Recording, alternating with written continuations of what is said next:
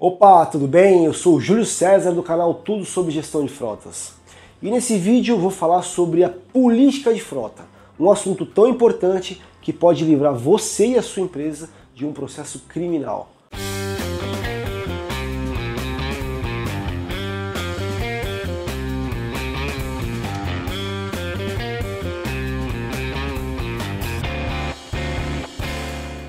Se você é dono de uma empresa ou é responsável pelos veículos da sua empresa, preste muita atenção nesse assunto tratado aqui nesse vídeo. Se não é você o responsável pelos veículos da empresa, compartilhe já esse vídeo com quem é responsável. Aproveita já o momento para não esquecer, já se inscreve aqui no canal, porque a gente trata esse e outros assuntos relacionados à gestão de frota. Se você se interessa pelo tema, já ativa também o sininho para quando a gente lançar um vídeo novo você ser avisado. Bom, então vamos lá.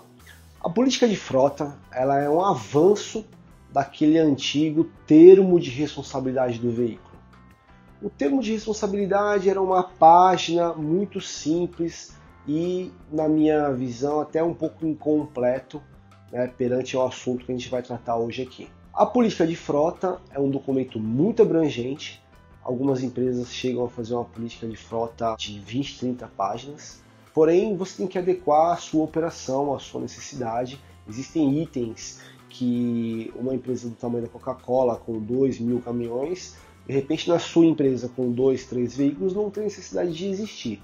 Então, eu acho que a política de frota ela precisa ser simples, de uma forma com que o condutor consiga entender o que está escrito ali e você consiga seguir é, à risca o que você colocou naquela política de frota. Bom, vou te falar alguns itens importantes que precisa constar na sua política de frota. Não precisa anotar nada, só preciso que você preste atenção em mim agora. Tudo que eu falar aqui tá no, no nosso post, nosso blog. Depois eu deixo o link aqui para você. No final do vídeo eu vou te dar um presente. Então acompanha aí. Bom, em primeiro lugar, o que pode ser feito em relação ao uso do veículo? Qual o horário que pode ser utilizado? Qual a velocidade máxima que esse veículo pode ser conduzido. São informações básicas. Por exemplo, se o seu veículo pode ser utilizado para um fim particular.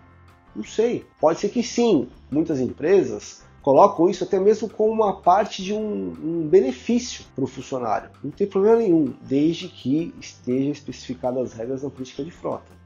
O que você precisa saber é se o seu funcionário utilizar o seu veículo numa festa, num domingo à noite, e na saída dessa festa ele alcoolizado atropelar uma pessoa e essa pessoa morrer, você e o gestor da sua frota vão ser corresponsáveis perante a questão civil e criminal desse acidente.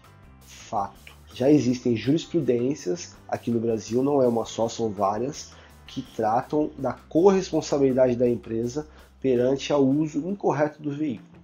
Depois eu vou te falar como que você se protege disso.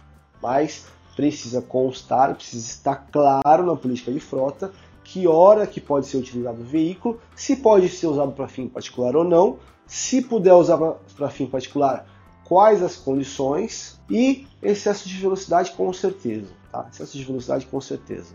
Né? Então tem muitas empresas que colocam um limite de 100 por hora, outras com 80, que são veículos que rodam só na cidade. Bom, aí cada empresa tem a sua necessidade. Outro ponto extremamente importante é a questão da validação da CNH do condutor da sua empresa. O que, que você precisa verificar na CNH e que precisa constar também na política de frota da sua empresa? Primeiro, se ela está na validade.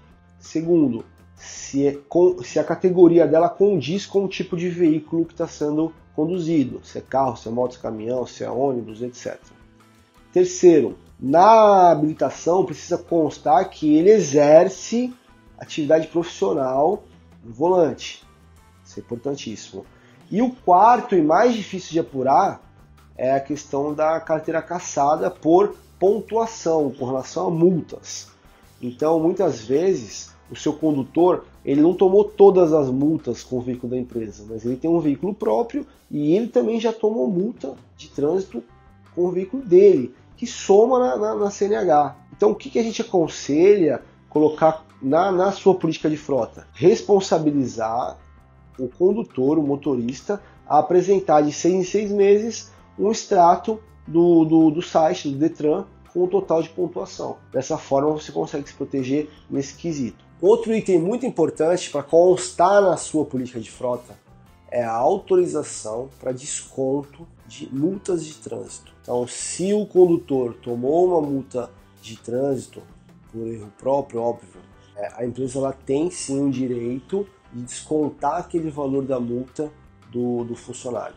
Mas para isso, essa cláusula precisa estar tá na sua política de frota. Ponto muito importante também é com relação à questão do checklist do veículo. Por exemplo, pneu descalibrado, lanternas e faróis queimado, falta de água no radiador, é, nível de óleo baixo, tudo isso são itens de segurança que podem causar um acidente.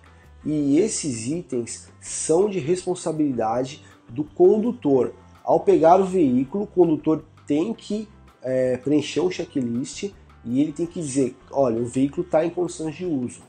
Pelo menos esses itens de segurança precisa é, estar no checklist e, e toda essa regra precisa constar na sua política de frota também. Um outro item muito importante é com relação à jornada de trabalho do motorista. Bom, se você é uma empresa de transporte, seja de motorista ou de carga, existe uma lei específica do motorista né, que regulamenta a jornada de trabalho.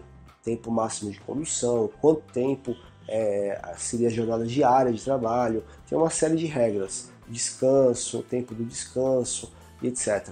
E a gente também tem um post falando só sobre jornada de trabalho, lei do motorista, no nosso blog, eu vou deixar o link aqui. Mas enfim, na sua política de frota, essas regras elas precisam estar muito claras e precisa constar lá na política de frota tudo isso para quê?